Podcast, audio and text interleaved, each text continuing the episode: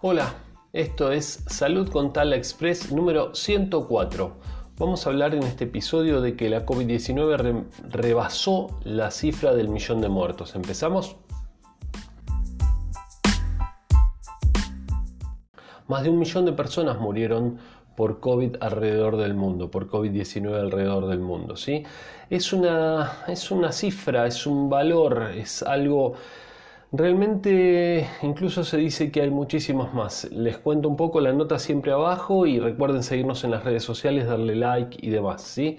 Hemos llegado a esta cifra simbólica, pero en el sentido negativo, con un millón de muertos hay que lamentar uno por uno, realmente uno por uno. Si no hubiera estado el virus, estas personas no hubieran muerto. Bueno, alguno dirá, podrían morir de otra cosa. Obviamente, muchos de estos hubieran muerto tal vez de otras cosas, porque eran personas, algunas, con factores de riesgo. Eh, digamos, la muerte va a seguir estando permanentemente. Todo lo vivo muere, ¿sí?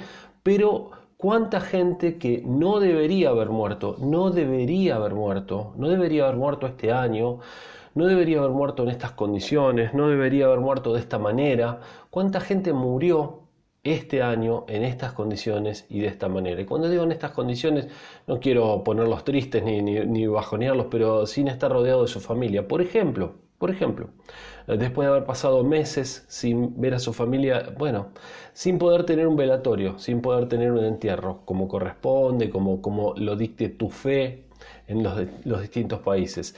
Después de haber estado 15 días o más internado boca abajo con un respirador y con los pulmones llenándose de líquido y sin poder respirar.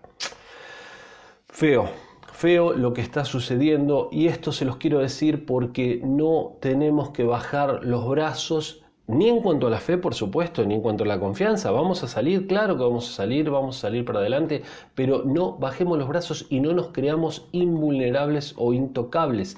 Nadie es intocable. Estuvimos hablando hace unos episodios de que Donald Trump, la persona más poderosa probablemente del mundo, este, bueno, se enfermó con un, con un pequeño organismo que mide micrones, ¿sí? Así que, eh, bueno, todos nos podemos enfermar. Muertes por continente, bueno, como era de esperar, Estados Unidos es, eh, pero por el tamaño también, ¿no? El país con más muertos, pero mm, también está Brasil y demás, pero lo que pasa es que la estructura de América y sobre todo América Latina y la pobreza y todo está haciendo que em, pase algo que no pasa en Europa. En Europa tuvieron un pico y bajó, Ahora pueden tener otro pico y seguramente va a bajar. ¿Pero por qué? Porque tienen estructura, tienen estructura en salud, tienen buenos hospitales, tienen... En América Latina subió y nunca bajó. Está una meseta, una meseta larga, larga, larga, larga.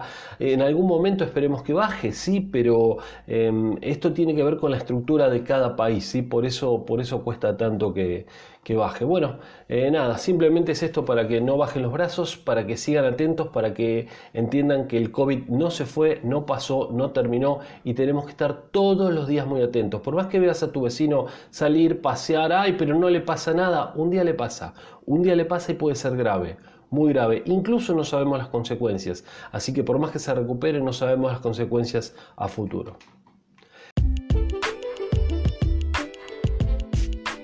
Gente, gracias por haber escuchado este episodio. Síganos en las redes sociales, Instituto Taladriz, Salud con Tala, ahí nos encuentran. Saludo grande y hasta mañana.